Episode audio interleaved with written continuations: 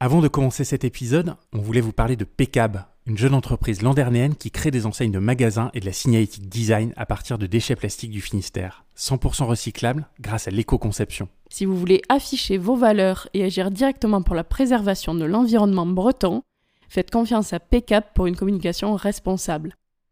Contactez Yann Normand sur LinkedIn et Instagram, sur son site pcap.bzh ou par mail à pcapstudio.gmail.com. Et maintenant, on vous laisse faire connaissance avec notre invité du jour.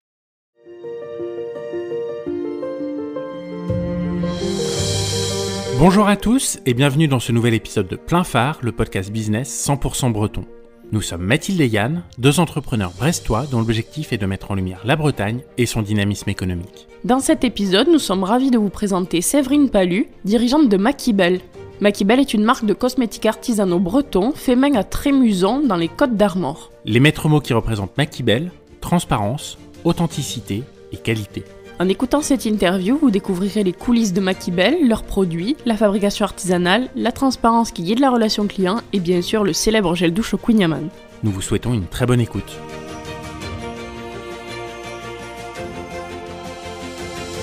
Bonjour Séverine, merci de nous accueillir ici à l'usine Maquibel dans les Côtes d'Armor, à Trémuson. Est-ce que tu peux commencer par te présenter à nos auditeurs et présenter Maquibel Bonjour Mathilde et bonjour Yann. Donc je m'appelle Séverine Palu, j'ai 51 ans cette année. J'habite en Bretagne depuis 30 ans. Mais je ne suis pas bretonne d'origine, mais je suis bretonne de cœur en tout cas, depuis un petit peu. Donc voilà, j'habite dans les Côtes d'Armor, tout près de Saint-Brieuc, dans un petit village. J'ai deux enfants, et voilà, depuis très très longtemps, je m'interroge beaucoup sur le futur, sur notre vie, sur l'éthique. Euh, voilà, donc euh, j'ai travaillé avant dans une biscuiterie qui faisait essentiellement des biscuits bio. Et puis maintenant, voilà, j'ai depuis 2015 euh, repris Maquibel et réorienté Maquibel un petit peu différemment de ce que c'était à l'origine.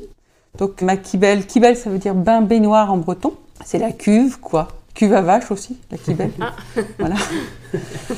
C'est vrai qu'en Bretagne, euh, à l'époque, les cuves à vaches et les baignoires, c'était un peu la même chose Bah, euh, voilà, dans- exactement. dans les fermes. Ouais, c'est ça. Alors c'est vrai que Maquibel, les vrais Bretons nous font tous remarquer qu'il y a une erreur. On devrait dire Machibel. Mais bon, c'était un choix de communication de ne pas avoir le Machibel. Je le dis parce que si vous êtes écouté par des gens, euh, ça, ça choque beaucoup les vrais Bretons. C'était comme ça quand on a repris l'entreprise, donc on a gardé cette appellation-là. Et donc Maquibel, maintenant, euh, c'est une entreprise où on fabrique nos propres cosmétiques artisanaux et bretons. Donc on a cet ancrage breton qui est très fort. Artisanaux parce qu'on fabrique tout. Donc il faut savoir qu'en cosmétique, il n'y a pas beaucoup d'entreprises qui fabriquent vraiment les produits qu'ils vendent déjà. Mhm. Et puis on essaie de travailler le plus possible avec des matières premières locales. Donc on est dans une démarche aussi écologique, solide, euh, zéro déchet le plus possible. Donc l'entreprise créée en 2015 a grandi avec le temps. Donc aujourd'hui il y a 20 magasins Maquibel en Bretagne. On a à peu près 45 salariés là dans l'entreprise. Sur ces 20, il y en a 5 qui sont en franchise et 15 autres qui sont en propre. D'accord. Voilà pour Maquibel. Tu disais que tu avais racheté Maquibel en 2014, après 4 ans d'existence. Pourquoi ce choix d'avoir racheté euh, Maquibel Et est-ce que tu peux nous expliquer, en gros, comment ça se passe un rachat d'entreprise? Alors, euh, c'est beaucoup de coups de hasard. Donc, euh, en fait, depuis plusieurs années, je donnais des cours à l'UCO à Guingamp, l'Université catholique de l'Ouest. Donc, moi, à l'origine, j'ai travaillé beaucoup dans l'agroalimentaire. Ils ont monté une formation agroalimentaire. Ils avaient besoin d'une prof de marketing, de communication. Bon, la communication, c'est pas trop mon truc, mais le marketing, oui. Donc, j'ai donné une formation. Et puis ensuite, ils ont monté une filière cosmétique. Et donc, la personne qui supervisait la formation agroalimentaire supervisait la formation cosmétique. Et lui a monté avec sa femme Maquibel et quelques étudiants de l'UCO, donc euh, qu'il faisait produire. Quand ils ont démarré leur activité, moi à l'époque je travaillais ailleurs, je les ai achetés leurs produits Maquibel que je revendais dans mes propres magasins. Et puis euh, le temps est passé, j'ai ch- changé de métier, je voulais passer un peu à autre chose. Et donc c'est au hasard d'un couloir à l'Université catholique de l'Ouest que je retrouve Yann Henry. Et euh, on échange tous les deux, on boit un petit café tranquillement, c'est comme ça que ça se passe, les belles histoires.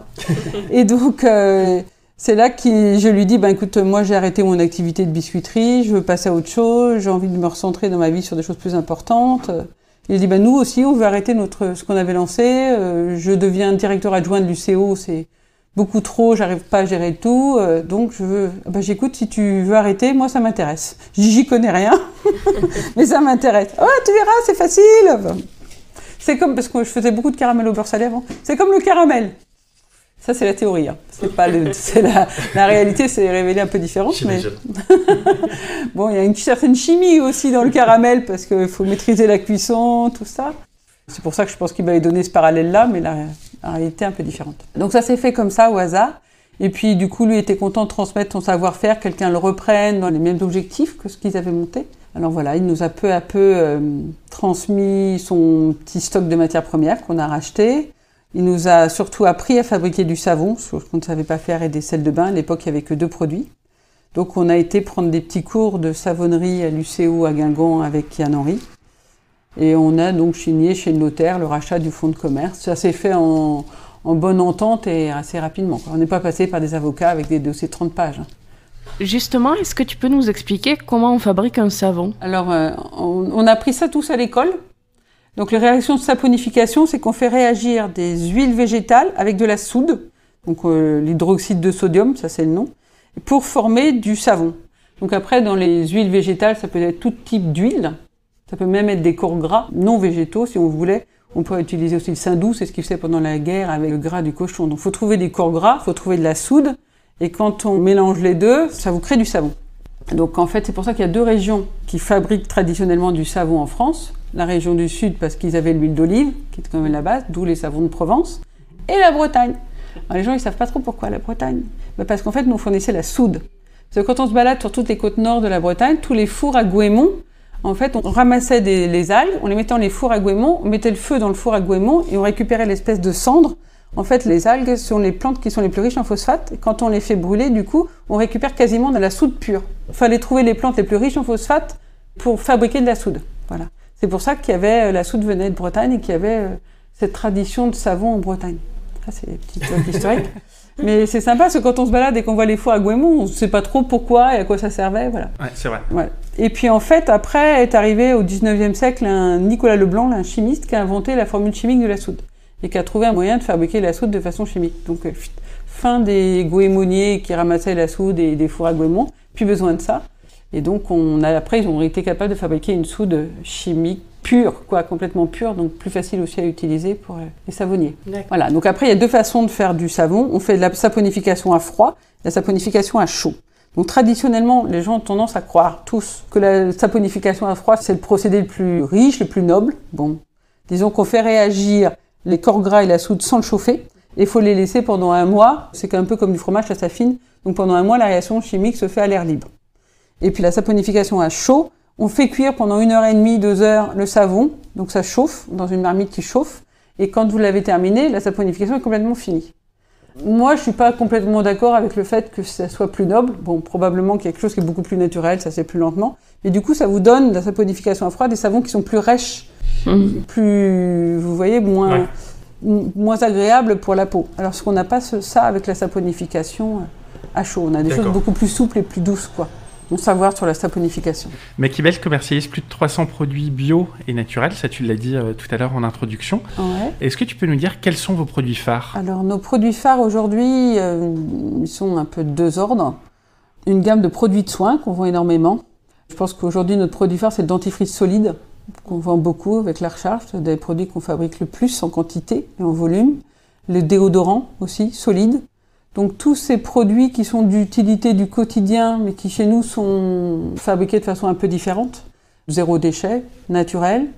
On vend aussi beaucoup les shampoings solides, ça fait partie aussi de nos produits phares. Mais en fait, on peut pas dire qu'on a des 20-80. Vraiment quelques produits qui se distinguent. Quand les gens viennent, ils vont acheter et leur gel douche, et leur shampoing solide, et leur savon, et euh, leur crème pour le visage, leur dentifrice, enfin voilà.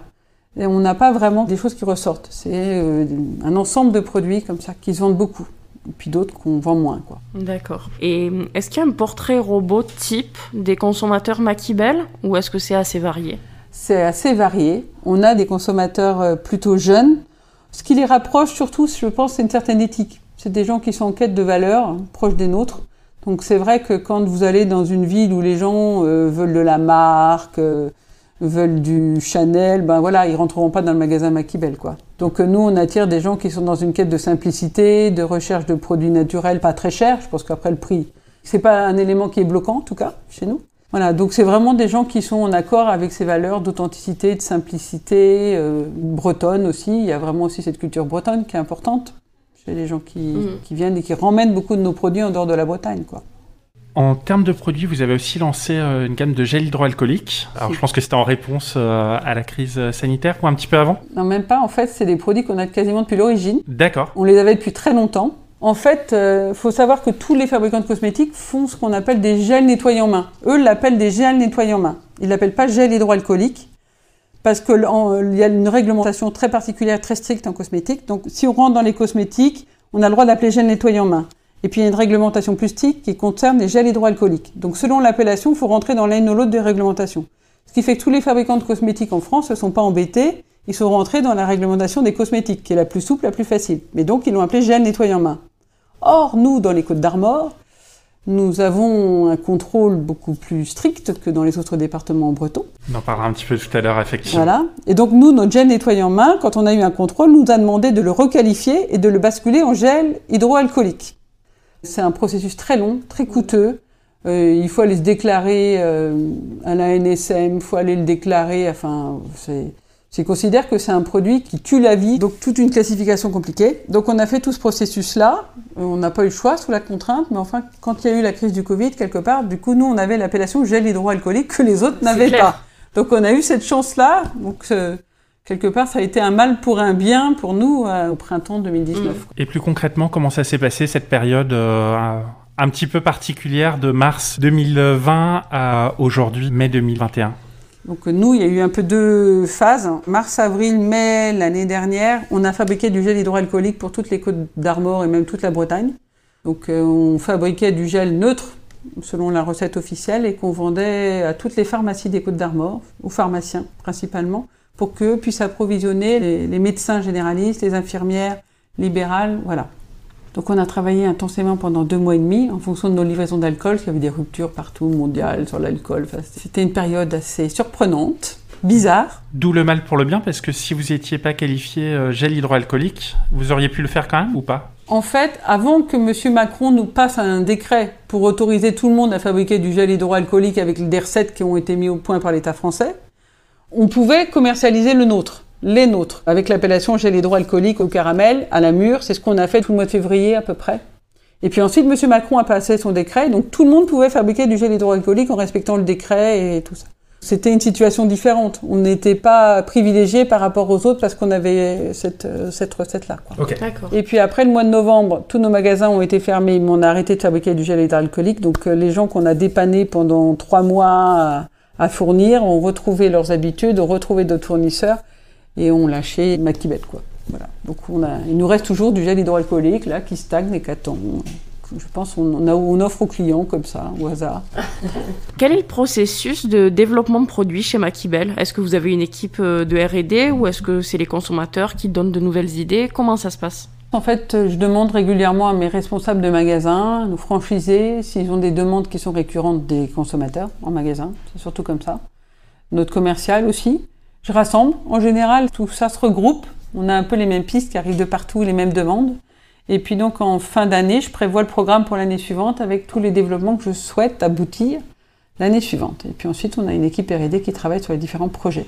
Globalement, 80%, on y arrive. Après, il y a quelques fois, il y a des choses qui sont plus longues, euh, voilà, qu'on a plus de mal à mettre au point, quoi.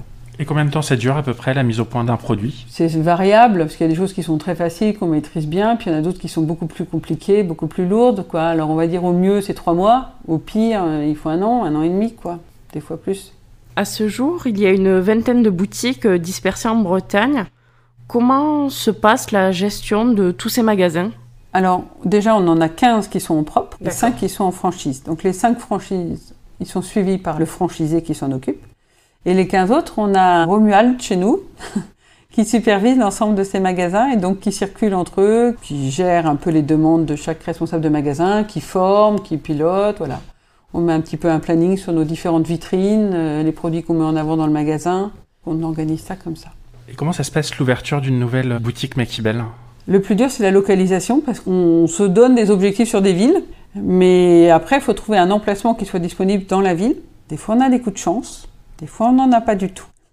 Donc, par exemple, Saint-Malo, on essaye, Et ça fait trois ans qu'on essaye, trois ans qu'on ne trouve pas. Cette année, on en avait trouvé un et quelqu'un a signé juste avant nous. Enfin, voilà, il nous est passé sous le nez.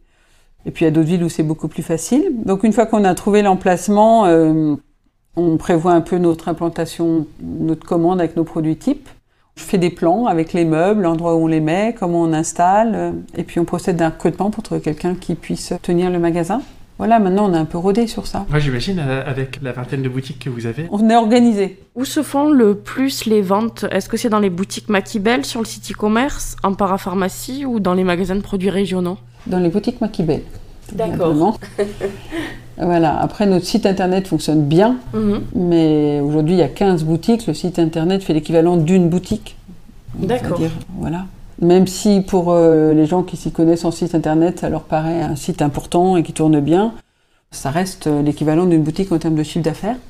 Et puis après, tous nos revendeurs aussi, euh, ça fait à peu près l'équivalent de deux boutiques. D'accord. Donc ça reste quand même nos magasins qui nous permettent déjà de nous faire connaître.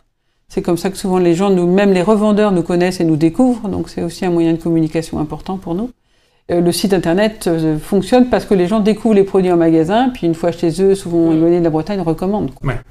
Est-ce qu'il n'y a pas eu une augmentation euh, du trafic sur le site euh, pendant euh, les confinements euh?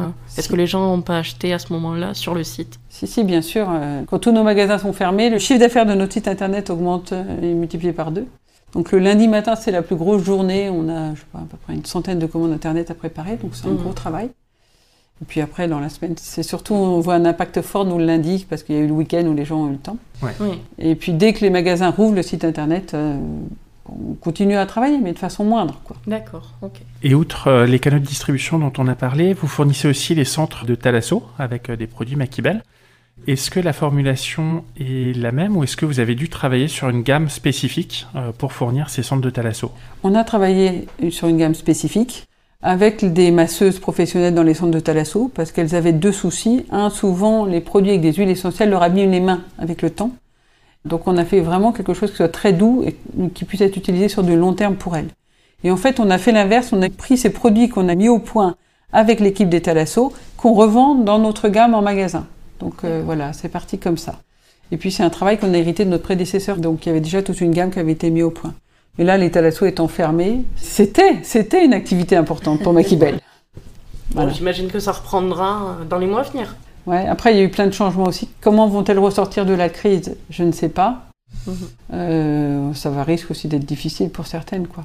Comment est-ce que vous rivalisez avec des savons ou des gels douche qui sont produits à l'étranger et du coup moins chers pour le consommateur? Ouais, je pense qu'on ne cherche pas à rivaliser avec ça. En fait, quand les gens font leurs courses en grande surface, ils peuvent trouver des gels douche à 1 euro et du savon à bas de gamme, et c'est pas. On fait quelque chose de vraiment différent, donc euh, on ne cherche pas à rivaliser avec ça. C'est pas du tout l'objectif, quoi.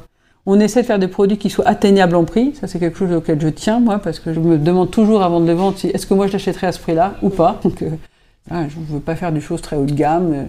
Euh, je vois que certains vous vendent des huiles ou des savons ou des crèmes à 80 euros, moi je n'achèterais pas, donc euh, je ne veux pas vendre ça.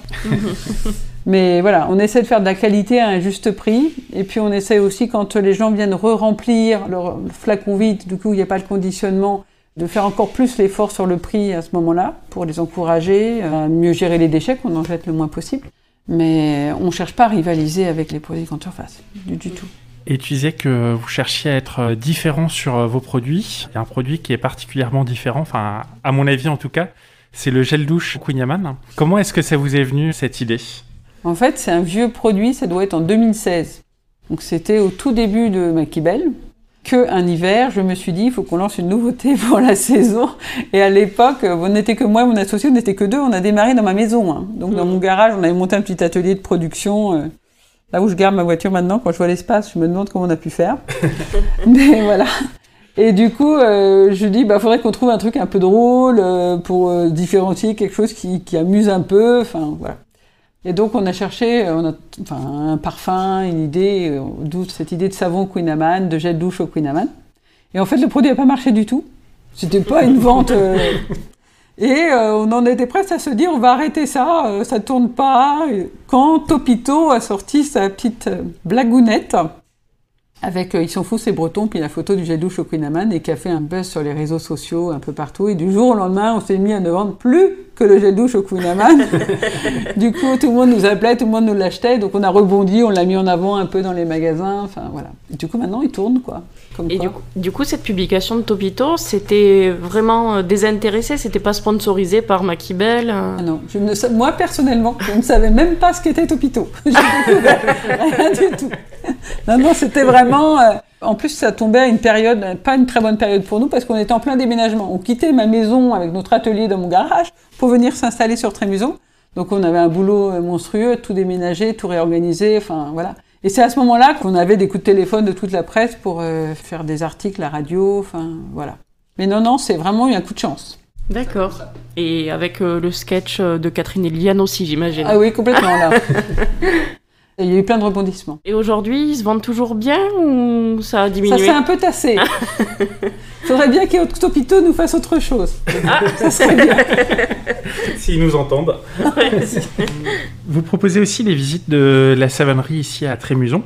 Donc on est près de Saint-Brieuc. Pourquoi cette envie de faire euh, découvrir les secrets de fabrication des produits Maquibel pour plusieurs raisons. Déjà parce que les clients nous le réclament. Ils ont vraiment envie de connaître, de savoir comment ça se passe, comment on fait. C'est vrai que les cosmétiques, c'est un monde un peu mystérieux. Mm. En fait, on n'a même pas le droit de traduire les ingrédients qu'on met dedans. Je ne sais pas si vous avez remarqué, il y a un langage spécial qui est utilisé si, on là. comprend jamais. Voilà, c'est un langage INKI. C'est une norme européenne qui impose d'utiliser ce langage, donc un mélange soit d'anglais, soit des noms latins des plantes.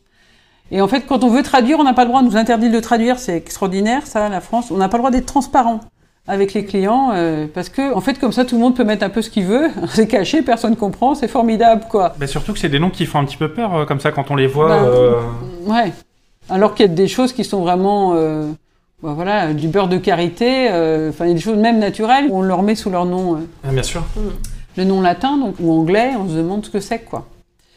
Donc tout ça c'est un monde un peu particulier la cosmétique où il y a plein de lobbies qui ont passé des enfin ça c'est mon point de vue en tout cas qui ont passé des textes pour garder un peu euh, tout ce côté chimique euh, bien, bien ficelé pour que le consommateur ne s'y retrouve pas. Alors, je ne sais pas si vous vous rappelez, par exemple, avec les parabènes, là, il y a, moi je trouve que c'est un scandale dont on n'a pourtant pas beaucoup parlé. Donc, euh, ils ont réautorisé à utiliser certains parabènes qui ont été jugés non cancérigènes. Alors, ça, je ne suis pas compétente pour le juger. Mais en tout cas, du coup, ils ont interdit, pour comprendre exactement, ils ont interdit à tous les fabricants de cosmétiques qui n'utilisent pas de parabènes de marquer sans parabènes. On n'a plus le droit de le mettre sur nos étiquettes pour que les gens qui mettent du parabène ne soient pas discriminés par rapport à nous. Ça, c'est le discours officiel. Vous comprenez où on en est arrivé? C'est-à-dire que ceux qui font des produits naturels, qui font des choses bien, ils n'ont plus le droit de le mettre en avant pour que ceux qui utilisent du parabène ne soient pas gênés. Et c'est le texte officiel. C'est étonnant, effectivement. Mais c'est comme ça que ça se passe dans le cosmétique. Il faut, voir, faut voir le truc. Et donc, il y a des gens qui se sont levés, notamment EcoCert, donc les organismes certificateurs de cosmétiques bio se sont levés. je crois que c'est une femme, le président d'EcoCert, a fait des courriers au gouvernement déclarant que c'était des scandales. Mais ça a duré quatre jours, quoi. Et les choses sont retombées, le texte est passé, et ça fonctionne comme ça. Moi, je trouve ça extrêmement choquant. Il y a plein de choses comme ça. Euh, donc, du coup, vous avez fait le choix de la transparence, de montrer aux consommateurs ce qui se passe derrière. Voilà. Donc, les visites, ça permet cette transparence, d'expliquer aussi euh, quelles sont les matières premières. Euh, donc, on a fait tout un petit circuit de visite qu'on a voulu aussi un peu ludique, un peu interactif, qui dure une, heure, une heure et demie. Et on montre chacune des matières premières aux gens. On ouvre les, boîtes, on ouvre les sacs, on leur montre vraiment ce que ça ressemble les algues, comment ça sent vraiment affreux et c'est mauvais dans les seaux. Enfin, on leur montre nos safrans, on leur montre vraiment toutes les matières pour que vraiment ils voient la réalité de ce qui se cache derrière ces noms chimiques, quoi. Et puis ensuite, on leur euh, montre un peu l'atelier de production, on leur montre ce qui est fabriqué, parce que quand les gens viennent visiter à un moment T, ils voient le produit qui est fabriqué au moment T. Donc il y en a un ou deux, donc c'est toujours un peu frustrant. Alors après, on a fait des petits films télé où on leur montre la fabrication des, de quelques produits euh, pour qu'ils puissent voir vraiment euh, la saponification à froid, à chaud, les shampoings solides, une crème, enfin des produits phares pour qu'ils puissent voir un peu l'ensemble. Et puis on termine notre visite par un petit atelier où on leur fait fabriquer un produit cosmétique où ils repartent avec. Génial. Voilà. Donc les gens en général repartent enchantés de leur, de leur visite. J'imagine. Et est-ce que c'est toujours d'actualité en ce moment Alors c'est Covid, donc c'est compliqué. donc on l'a fait l'été dernier malgré la situation, mais on a fait des groupes un peu restreints. Mhm. Et puis on ne l'a pas refait cet hiver, euh, alors que d'habitude on le fait aux vacances scolaires. Euh, là, en vacances de Pâques, de toute façon, ben, vu comment c'était, c'était voilà. Donc, on espère pouvoir le refaire cet été. D'accord, super. L'inscription se fait directement sur le site internet. Mhm. On a un petit onglet visite d'usine où les gens peuvent s'inscrire avec la famille. Enfin, voilà. On mettra le lien dans les notes du podcast. En 2019, Maquibel a été récompensé par le prix Star et Métier avec euh, d'autres artisans bretons. Tu as remporté le Grand Prix Entreprise Responsable pour ton engagement écologique, notamment grâce à la gamme de produits euh, solides. À ton avis, est-ce qu'une entreprise peut encore se développer sans inclure une démarche écologique? Ben, On est un peu entre deux mondes, hein. c'est ce qu'on dit, le monde d'avant, le monde d'après. Je ne sais pas si vous vous souvenez, c'est ce que je disais au moment du premier confinement. On avait l'impression qu'on allait vraiment basculer dans le monde d'après. Enfin, moi, j'avais l'espoir qu'il y avait des choses qui changent. En fait, non, pas beaucoup, hein. quand on regarde avec le, avec le recul. Quoi. Donc il y a, euh, c'est vrai, des, des, gens qui sont dans cette démarche euh, d'écologie, qui ont envie de trouver d'autres façons de vivre, parce qu'il va bien falloir qu'on fasse des efforts sur notre égoïsme, qu'on réduise un peu nos besoins. Jusqu'à quel point est-on prêt à en faire? C'est toujours là où on en est tous un peu. Mm. Et puis il y a des gens qui n'ont pas envie d'en faire du tout, et donc qui veulent continuer dans notre système passé. Donc il y a des entreprises qui se créent toujours sur ce système passé, qui fonctionne très très bien. J'espère que plus ça ira et moins il y aura, mais pour le moment il y a encore de tout. Et l'écologie greenwashing, c'est-à-dire où on dit qu'on fait de l'écologie pour dire qu'on fait de l'écologie et puis pouvoir le marquer euh, sur son site internet, euh, ses étiquettes, est-ce que c'est encore crédible à ton avis? Ou alors est-ce que si on fait de l'écologie, il faut vraiment le faire euh, à 100% Mon expérience personnelle, c'est qu'à un moment, il faut pas essayer d'être parfait parce qu'on n'y arrive pas. C'est pas possible. Et puis il faut pas se dire forcément, il y a noir et blanc. Donc les gens sont soit noirs, soit blancs. Personne n'est complètement Noir peut-être, c'est peut-être possible, mais personne n'est complètement blanc parce que c'est pas possible dans notre société actuelle. L'état d'esprit, c'est d'avoir des améliorations tous les ans sur les points les plus importants, et vraiment une volonté de le faire. Après, on ne sera jamais parfait. Par exemple, ben, forcément, quand on fait du cosmétique, nous, on ne se passe pas de beurre de karité. Ben, du beurre de karité, ça vient d'Afrique. Donc moi, j'essaye de l'avoir en commerce équitable, euh, par des femmes, le bio, enfin voilà mais euh, il vient toujours par bateau, par container, je sais pas trop comment d'ailleurs, mais je pense qu'il arrive au Havre. Il y a toujours des choses qui sont pas faisables. Il y a des produits, par exemple, qu'on propose qui sont fabriqués français. J'ai plein d'artisans qui nous disent, bah, est-ce que vous pourriez pas revendre ça dans vos magasins?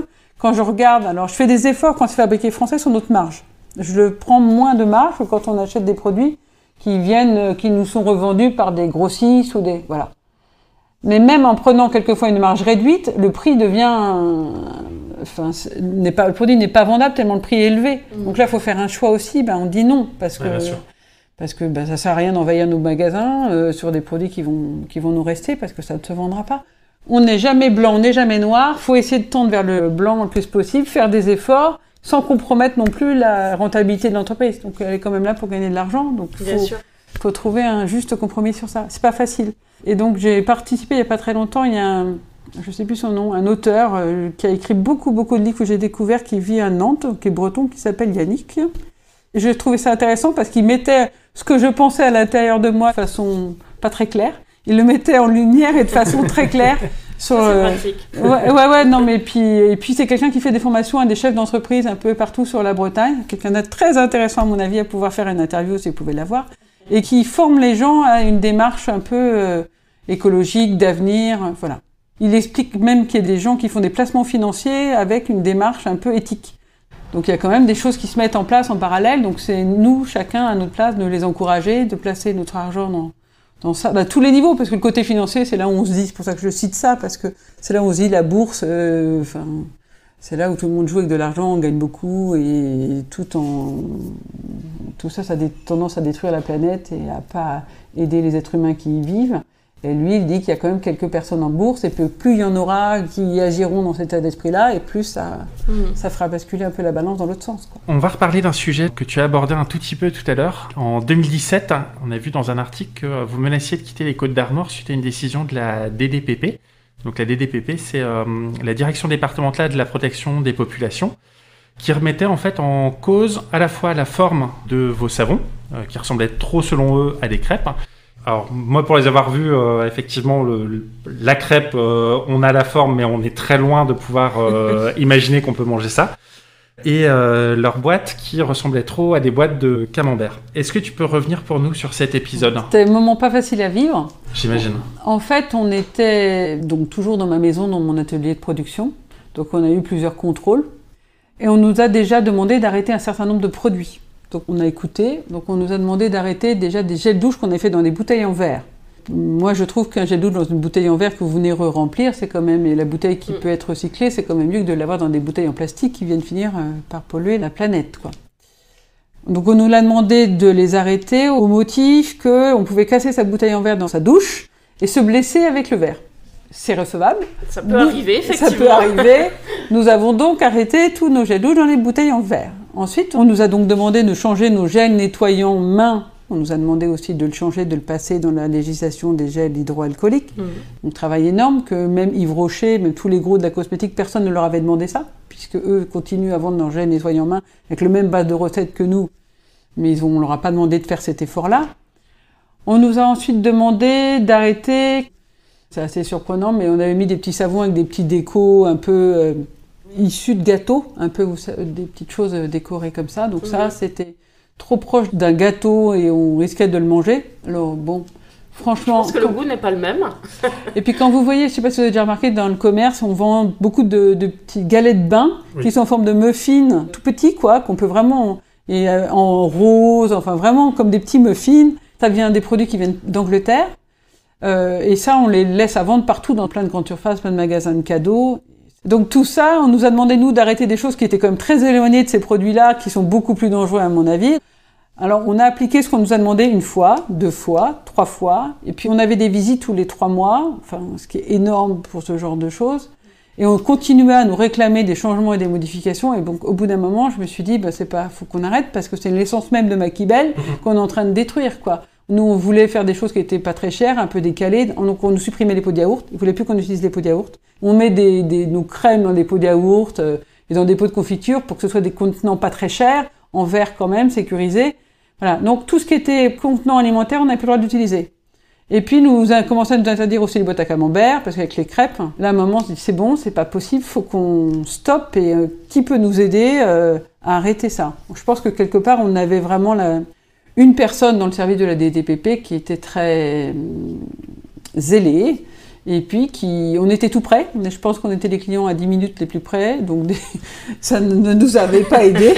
donc, c'était pratique, c'était pas très loin pour venir vous voir. Exactement. Le café était bon. Pour dire l'anecdote, c'est qu'une fois, euh, je sais pas, était 13 heures, donc en pleine période de repas le midi. On était une toute petite équipe à l'époque, avec notamment des stagiaires en plein été. On mangeait dehors, chez moi, euh, tous ensemble avant de reprendre le travail.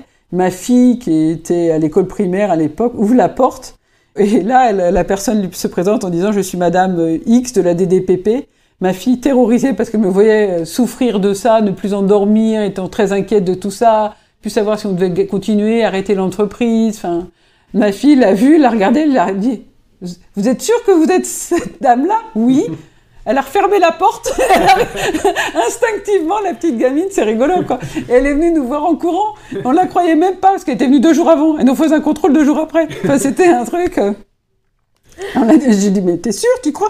Bah oui, maman, je te jure Enfin voilà. Et donc après cette histoire, à un moment, on a donc sollicité un peu euh, les politiques autour, euh, les journalistes pour nous aider. On a sollicité, enfin, on a eu la chance, la mairie de Saint-Donant nous a pas mal aidés.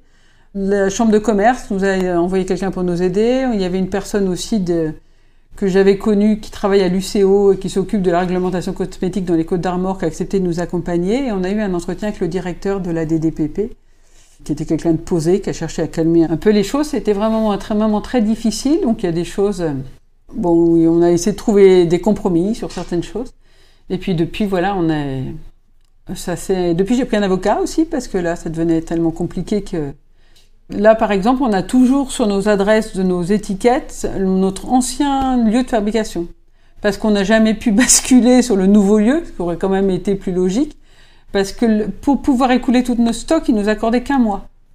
Alors moi, je travaille dans l'agroalimentaire, ils accordent six mois. Enfin voilà. Sur du cosmétique, ça se conserve. Non, un mois, on ne peut pas tout basculer. Il faut tout réétiqueter. C'est impossible. Donc on a essayé de négocier, c'est pas possible. Du coup, euh, l'avocat m'a dit, on va trouver une solution, on va mettre, garder ces sociales là-bas. Mais c'est un peu bon ça serait bien qu'on passe à autre chose en France, quoi. Qu'on puisse euh, passer son énergie à faire des choses qui créent de la richesse plutôt que. Et justement, ma question n'était pas complètement innocente parce que là, on voit comment l'État, par le biais de certaines de ses administrations ou de ses directions euh, régionales ou départementales, peuvent euh, mettre un frein aux entreprises. Je voulais savoir justement quel était toi ton sentiment par rapport à la place de l'État dans le monde entrepreneurial? Mais je pense qu'il y a un rôle à jouer, qui devrait jouer, qui ne joue pas. Par exemple, euh, je pense que si on veut un jour avoir une planète où on puisse en vivre correctement, il devrait pouvoir réguler et faire des règles qu'on ait à appliquer pour avoir une planète qui dure. Donc, euh, probable que là-dessus, il faille jouer avec de l'impôt, des choses comme ça, mais c'est pas mis en place. Et par contre, euh, est mis en place un certain nombre de règles qui ne servent à rien, qui perdent du temps, qui sont très lourdes. On a beau dire depuis des années qu'on essaie de réduire tout le côté administratif. Sur les entreprises, c'est pas vrai. Plus ça va, pire c'est. Et il y en a de plus en plus. Donc voilà, déjà, je pense qu'il y a plein de personnes qui ne peuvent pas créer leur entreprise parce qu'il y a un moment, il faut être capable de gérer tout cet administratif-là qu'on nous demande, quoi. Ou alors, si le sous-traite, ça coûte très cher. Non, il y a un énorme travail d'assouplissement, de regarder ce qui est vraiment important, de le maintenir et de supprimer tout ce qui ne l'est pas. Sur plein de plans, il y en a plein à reprendre, mais il y aurait tout à reprendre. Avant, il fallait faire une visite médicale tous les ans, maintenant c'est tous les deux ans, maintenant je sais pas, on m'a dit que c'était tous les cinq ans, je sais pas, enfin... Avant c'était les médecins du travail qui faisaient les visites, maintenant c'est plus que des infirmières. Bon, d'un côté c'est bien parce qu'avant les médecins étaient débordés. maintenant ils se concentrent sur les choses qui sont vraiment importantes. Donc sur des choses importantes, on ne pouvait pas faire appel à eux parce qu'ils étaient débordés quoi, dans leur vraie, réelle mission. Quoi. Et puis moi, ce que je me rappelle, c'est qu'on est en Bretagne et qu'on a cette chance d'être en Bretagne. Donc quand on appelle une administration en Bretagne, en général, on tombe sur des humains. Donc on a comme des gens qui nous répondent et on a cette chance-là dans plein de régions de France, c'est pas le cas. Quoi. Bon, on attend, on se bat, on a un interlocuteur et souvent des gens quand même qui s'investissent, qui cherchent à trouver des solutions, que ce soit au niveau des impôts ou que ce soit tous les niveaux administratifs dans les mairies, euh, les préfectures, enfin voilà. C'est, bon. On arrive toujours quand même à avoir des échanges. Là, par exemple, il y a quelque chose qui... On doit voir l'arrêt de la manière chez McKibel de mal tomber, c'est qu'à chaque fois qu'on prend des magasins, on tombe dans les endroits classés. Bon.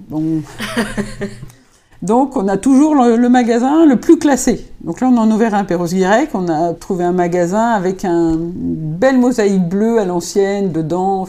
donc nous, on est content parce qu'on met un peu en valeur le patrimoine local, on essaie de mettre des choses qui vont avec. Et puis par contre, quand vous voulez mettre une enseigne, alors là, oula, oula, donc euh, vous ouvrez un magasin et des fois il faut attendre six mois, un an avant de pouvoir monter l'enseigne. Les gens ont l'impression que c'est un magasin éphémère. Même entre eux, ils n'arrivent plus à Brest par exemple. Même entre les personnes qui s'occupent des panneaux, l'architecte des bâtiments de France, la DDTM de Brest, on a fini par enlever l'enseigne de notre magasin de Brest. Et une personne ne sait s'il faut qu'on détruise ou non la maçonnerie qui est en dessous. Donc ils s'interrogent parce qu'il y a des câbles électriques qui ont été posés. Donc nous, on n'a jamais monté la maçonnerie, on a acheté le magasin avec la maçonnerie comme ça. Je leur dis, tout le centre commercial Jaurès, euh, est alimenté par l'électricité qui passe au-dessus de notre magasin. Donc vous voulez qu'on enlève la maçonnerie, on coupe les lecs dans Brest. Ah Ah bah faut qu'on vérifie. Bah oui. Mais bon, en attendant, on n'a toujours plus d'enseigne, on sait toujours pas comment ça va se passer, quoi. Voilà. Oui, c'est des choses au quotidien qui sont très lourdes, quoi. Qui durent et qui sont lourdes, quoi. Tu travailles avec de nombreux producteurs bretons, euh, par exemple le caramel au beurre salé qui provient de la biscuiterie de Saint-Brieuc, le lait de la ferme de la Blandierie, etc. Est-ce que ça te semblait logique pour une marque bretonne de travailler avec des matières premières locales? Oui, ça nous semble logique. Ça faisait partie de la démarche de départ et de l'éthique et des valeurs de Maquibel et de ce qu'on souhaite. Donc au maximum, on essaie de travailler avec des matières premières locales. Comme je dis, c'est pareil, il y a des choses qu'on ne peut pas trouver en Bretagne. C'est le cas du mm. beurre de karité, de l'huile de ricin, enfin voilà. Mais quand on peut les trouver, on privilégie les producteurs bretons. Et puis on essaie aussi de trouver le meilleur ajustement prix. Par exemple, sur la cire d'abeille, donc on a un producteur local qui nous fournit une cire d'abeille de très très bonne qualité. Donc on la réserve à nos produits de soins, par exemple nos baumes à lèvres sont faits avec cette cire d'abeille. Et dans les bougies, où pour moi c'est pas utile de mettre de la cire d'abeille d'une qualité extrême, on utilise une cire d'abeille qualitative quand même, mais moins chère et qui vient pas de Bretagne. Pour que ça arrive aussi en termes de prix. Donc on est toujours face à des choix comme ça, donc on essaie de faire le choix juste entre euh, l'éthique, le prix, voilà. Et autre choix éthique, vous travaillez avec les AT de Saint-Kiouette à Plaintel pour le conditionnement de vos produits. Euh, pourquoi ce choix solidaire? C'était un choix dès le départ de travailler avec eux. Ils viennent régulièrement aussi visiter. Euh, c'est des clients dans nos magasins. Ils sont fiers de pouvoir travailler, de pouvoir doser des produits. Voilà, c'est un vrai partenariat qu'on a depuis le début avec cet ESAT. Ils sont du coup aussi certifiés Cosmos parce qu'ils emballent nos produits qui sont certifiés Cosmos. Donc ils ont dû faire des efforts aussi dans leur démarche euh, de traçabilité pour qu'on ait ce certificat. Voilà, donc là au fur et à mesure du temps, c'est un peu outillé sur quelques machines et on leur laisse par contre toujours un certain nombre d'opérations à effectuer parce qu'aussi plus on grandit, ben, Plus c'était difficile pour eux de nous suivre et de tout doser, donc on a restreint un petit peu sur ce qui leur convenait le mieux aussi, à doser, étiqueter, voilà. On arrive à la fin de l'entretien, donc on va passer aux questions plein phare. Quel est ton endroit préféré en Bretagne? Il y en a plein, moi j'adore la Bretagne, j'ai eu la chance de visiter beaucoup parce que déjà quand je vais dans chacun de mes magasins, je fais le tour. Mais mon endroit préféré, euh, moi je dirais mon jardin. parce que déjà j'en profite rarement et puis que voilà, j'habite dans un tout petit village où il n'y a pas la mer forcément, mais c'est très rural. C'est une commune un peu atypique où il y a un peu de montagne, un peu de collines, ce qui est resté tout en granit avec des vieilles pierres. Il y a quand même une vraie vie de village, euh, plein d'oiseaux, plein de plantes, voilà. Donc j'aime ce jardin rempli d'oiseaux et de fleurs. Et qu'est-ce que c'est pour toi être bretonne Même si tu disais que tu n'étais pas bretonne à l'origine, mais devenue bretonne de cœur? Ah ouais. Et eh bien moi je trouve que les Bretons, c'est des gens qui sont euh, vrais, peut-être quelquefois bruts, mais c'est ça aussi qu'on aime bien, francs. Ils disent ce qu'ils pensent. Il n'y a pas de faux semblants. Ils, sont probablement euh, voilà, moins, moins dans l'ego, on va dire ça. Voilà, donc tes valeurs d'authenticité, de simplicité, de vérité des Bretons. Euh, comme Maquibel. Oui, voilà, comme Maquibel. ça me touche beaucoup, moi. Et pour finir, quelle est l'entreprise à suivre en Bretagne? Ben, C'est pas facile cette question, quoi. Parce qu'il y a beaucoup d'entreprises. Il peut y en avoir plusieurs. Ah. Moi, il y a une entreprise que j'ai trouvée intéressante en Bretagne euh, qui s'appelle Algopac. Je ne sais pas si vous connaissez. De temps en temps, je regarde où ils en sont. Donc, c'est une entreprise qui ont trouvé un système à partir des algues pour fabriquer du plastique. Donc, avec une façon de, d'avoir une ressource qui se renouvelle très très rapidement. Donc, on pourrait euh, fabriquer tout ce qu'on fait en plastique avec ces algues en quantité vraiment importante. C'est une vraie euh, alternative, quoi. Et ça fait un bout de temps qu'elle existe, un bout de temps que les idées ont été trouvées, créées. Moi, j'ai l'impression qu'on a, c'est un regard extérieur, qu'on n'a jamais cherché vraiment beaucoup à l'aider, à la développer, à aller de l'avant pour aller plus loin. Et ça me rend triste. Parce qu'à un moment, il y a des gens, des politiques qui ont essayé, qui ont essayé de pousser, trouver une organisation, des financements pour pouvoir le faire. Et ça n'a jamais porté ses fruits. Donc je trouve ça vraiment dommage.